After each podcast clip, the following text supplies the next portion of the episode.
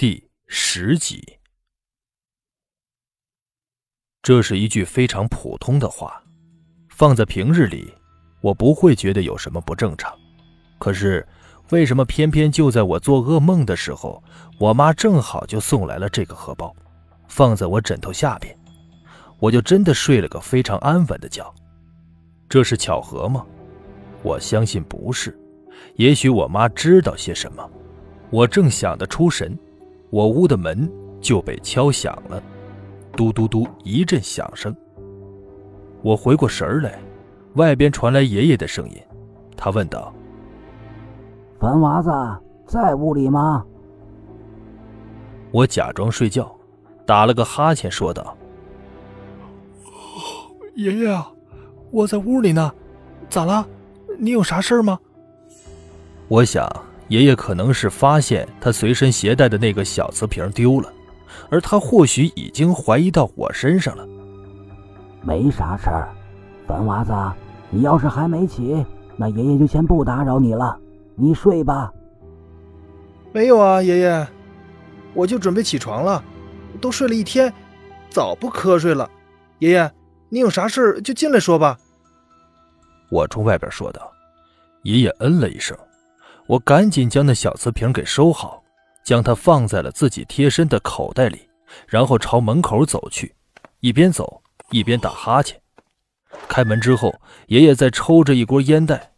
爷爷跟我进了屋，坐在床边闲聊了几句。爷爷问道：“凡娃子，你有没有捡到什么东西？”爷爷说话的时候还朝我身上打量了一下，弄得我有些紧张。没错。做贼心虚就是这种感觉。没有啊，我啥都没捡到。我面前压制着自己紧张的心情回答：“哦，没有就好，没有就好。”爷爷淡淡的说：“爷爷，你有什么东西丢了吗？”我继续问爷爷，这也是在掩饰我紧张的心情。人在紧张的时候能够找到一些话题，总比干瞪眼尴尬好些。一个小瓶子没啥用，算了，丢了就丢了。爷爷竟然没有什么掩饰，他直接就说丢了个小瓶子。瓶子里装的到底会是什么？爷爷，啥样的瓶子呢？我继续问。爷爷扭头看着我，他说道：“就是一个小瓷瓶。怎么，凡娃子，你是不是见过那个东西？”爷爷的这个问题把我给吓了一跳。我连忙摇头说：“没有，就随便问问。那个瓷瓶对爷爷来说好像很重要啊，里面装的是什么东西呢？”“没装啥，就是个空瓶子，有些年头的东西，到外边啊，说不定能卖上好价钱，正好啊，给你将来娶媳妇用。丢了，怪可惜的。”爷爷还是很淡定地说：“难道我的怀疑是错的？其实我有过猜想。”那个瓷瓶里装的就是朱黑娃的灵慧魄，可爷爷现在的话倒是让我有些意外，我的脑海里有些混乱，我便自言自语地说：“是啊，丢了怪可惜的。”爷爷笑了，他半开玩笑说：“你小子呀，才这个年龄，还真想着娶媳妇了？”刚才爷爷的话我没仔细听，一说我的脸唰的一下就红了。果然跟我奶奶不是一家人，不进一家门，真是一样一样的。爷爷，您说啥呢？那时候对这种事情总是会害羞的，因为知道结婚就要做那种羞羞的事情。行了，不逗你，爷爷出去了。要是见到那个瓶子啊，记得一定要交给爷爷。爷爷边走边说：“我说，没问题，爷爷。”也就是爷爷从我屋出去没多久。我家的大门就被敲响了，那敲门声很急，显然门外的人是有急事。我从我屋出去，看到爷爷朝大门口走去。我原本以为是朱大年，因为早上从他家离开的时候，爷爷交代过，他们周围几家如果有什么情况，就让他来我家喊我爷爷。爷爷冲大门外喊道：“谁呀？”大门外没有人回应，那人只是一直敲门。爷爷没办法，就直接把大门给打开。外边站着几个人，一看到我爷爷开门，扑通扑通就全都跪在了地上。跪在地上的有三个人，他们分别是李二娃、张根苗和李二柱。参与砍树还没有出事的，就剩下他们三个人了。每天晚上死一个，也就是说，今天晚上要死的肯定就是他们三个之中的一个。不过之前在打麦场，他们与我爷爷有过冲突，估计刚才我爷爷在院里问。他们不敢回答，也是因为害怕我爷爷不给开门。爷爷看到他们跪在地上，就冷笑了一声，说道：“哼，怎么现在不拿着匕首捅我了？”李二娃那三人只管磕头认错，他之前最嚣张，而这时候也不敢吭声了。他们中那张根苗，也就是之前被女鬼缠住的张小光他爹，他说：“哎，杨神仙。”之前是迫不得已，您大人不计小人过，我们几个过来是真心悔过的，还请杨神仙能够指条活路啊！我给你们指活路，你们谁给我指过活路？爷爷怒道：“杨神仙，求求您了！”张根苗说：“地面都被磕的是砰砰作响，好像那脑袋不是自己的似的。”行了，你们不用白费力气了，你们走吧。爷爷有些不耐烦地说。之后，爷爷就直接将大门关上，外边那几个人就一直跪在我家大门口敲门。爷爷都怒了，冲着大门外喊道：“都他娘的别敲了，再敲老子现在就勾了你们的魂儿，送到阴司那里。”爷爷的话很有威慑力，这话一出。外边的敲门声和磕头声戛然而止，他们再飞扬跋扈，而今在爷爷面前也绝不敢造次。这一切，我都在旁边看着。爷爷的话我也听得清清楚楚。爷爷的话表示他能够勾人魂魄，而这一点也好似在验证着我之前的想法。难道说，真的是爷爷勾了朱黑娃的魂魄？可是他为什么要这么做呢？我想不通。是真的想不通，爷爷完全没有任何的动机和理由。如果是因为那天晚上在打卖场的事情，爷爷最应该勾的魂儿不应该是那个一直跟在他们几个人后边哆嗦的朱黑娃，而应该是那个罪魁祸首李爱国和带头的李二娃才对。天色渐渐的暗了下来，夜幕降临，就意味着我们家门外的那三个人其中之一要没命了。可是有爷爷的话震慑，外面的人估计还在，但他们都不敢吭声。晚上九点多，家里人都睡下了，而我却睡不着了。白天睡了一天，算是彻底睡颠倒了。无聊之中，我就数羊。这时候，我听到爷爷那屋的门吱呀响了一声，我立刻警觉起来，悄悄地到窗户那边，缓缓地掀开窗帘，朝爷爷屋门口看了一眼。我看到爷爷出了门，他悄悄地关上了屋门，估计是怕打扰到我奶奶。爷爷这是要做什么？难道是要去帮门外那几个人？本以为爷爷会径直向大门口走去，没想到爷爷却偏偏朝我这边走了过来。我连忙回到了床上。爷爷轻声敲了敲门，压低声音问道：“樊娃子，睡着了没有？”我好奇爷爷要做什么，就又跟下午一样打了哈欠，问道：“呃，爷爷还没睡着呢，大半夜的，你有啥事啊？”爷爷隔着门低声说道：“爷爷今天晚上再请你去看一场大戏，你去不去啊？”看戏？什么戏？我本来不太感兴趣，不过紧接着就明白了，现在这个季节。又没有庙会，哪里有什么大戏？爷爷一定是要做什么事，我一时就来了兴趣。爷爷，您稍等，我去。我回答完，就赶紧穿衣服。虽然不知道爷爷要做什么，却有种莫名的兴奋感。等我穿好衣服的时候，我准备出门，突然就想到了那个瓷瓶，回头将瓷瓶给放入自己的口袋里。总感觉爷爷的事情会跟他有着一定的牵连。开门的时候，爷爷还是在抽着旱烟袋，他冲我打了个噤声的手势，然后低声对我说：“这事儿可是爷爷和你之间的小秘密，不要让其他人知道，你老爹也不要说，懂了吗？”我立刻点头，越来越觉得这事刺激。爷爷说完，转身朝大门口走去，脚步很轻，我自然也学着爷爷的样子跟上去。从他后面看出来。爷爷怀里揣着个包，轻声打开大门。外边那三个人还跪在门口，跪了那么久，现在一个个浑身发抖。行了，你们仨都起来吧。那张根苗还以为爷爷要赶他们走，连忙又是磕头。那李二娃之前那么嚣张，这时候那额头磕在地上也是咣当作响，他都哭了，抱着我爷爷的大腿哭着说。杨神仙，以前是我不好，求你们别赶我们走，求求你，救命啊！爷爷回头把大门关上，低声吼道：“行了，行了，别吵吵了，大半夜的还让不让别人睡觉了？再吵吵，这事儿我就不管了。”爷爷这话意思已经很明显了。他难道已经被这几个人的真心悔过打动了？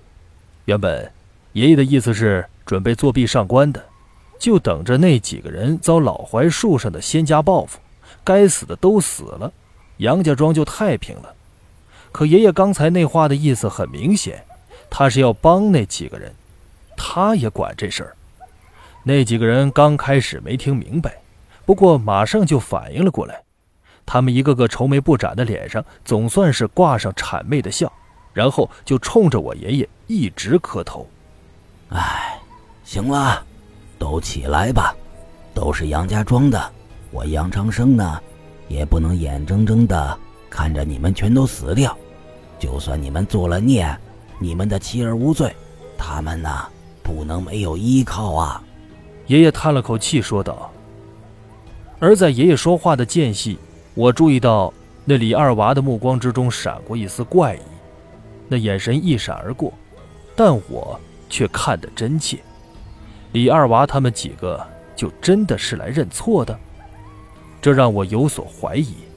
之前的朱黑娃就说过，他们几个人的家属都在李爱国手上，他们擅自过来求救，就不怕李爱国对他们的婆娘儿子下手？这会不会就是他李爱国让他们来演的苦肉计？我想要问爷爷，可现在的情况下又不好问，毕竟那李二娃他们几个人都跟着，我就想着办法给爷爷暗示，让他回去。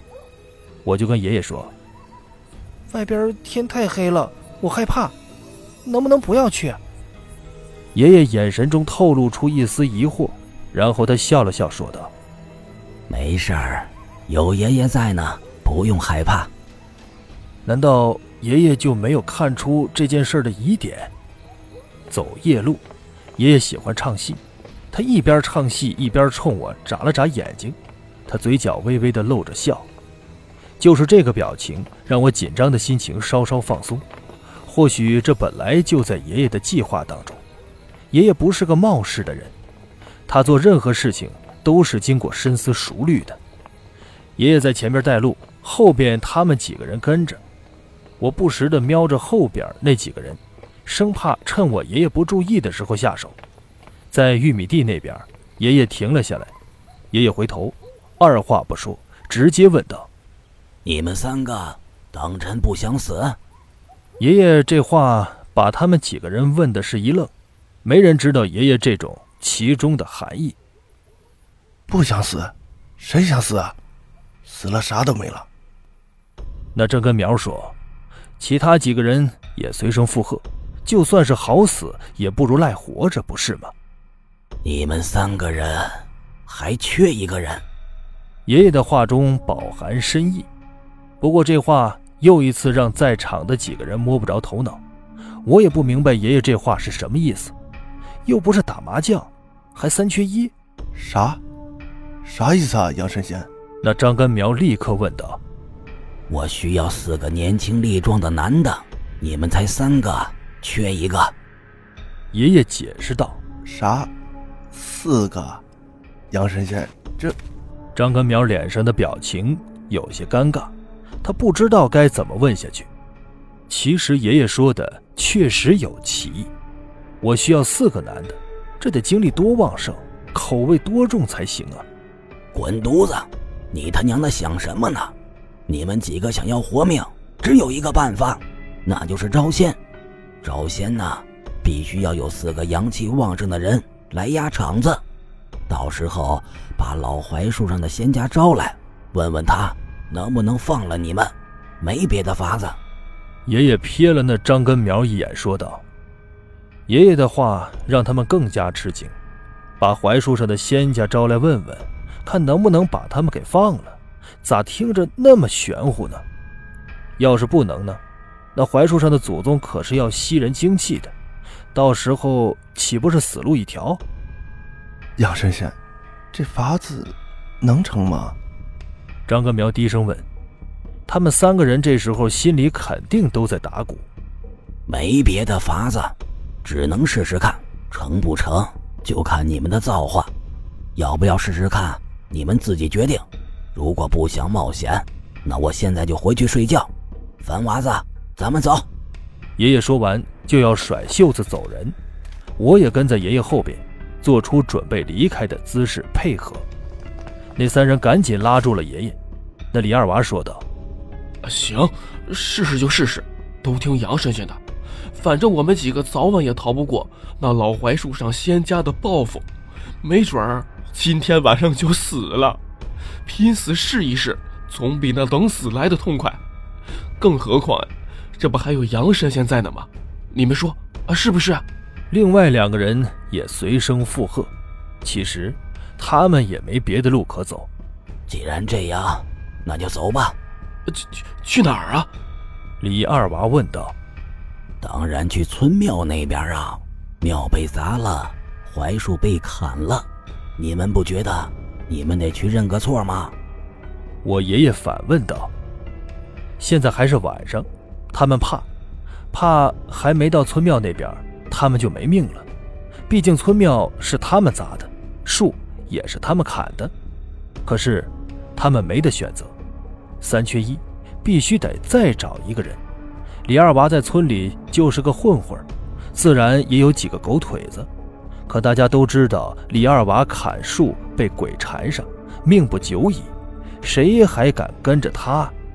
不过最后李二娃还是找来了人，那人大家都喊他二赖子，也不知道真名是啥。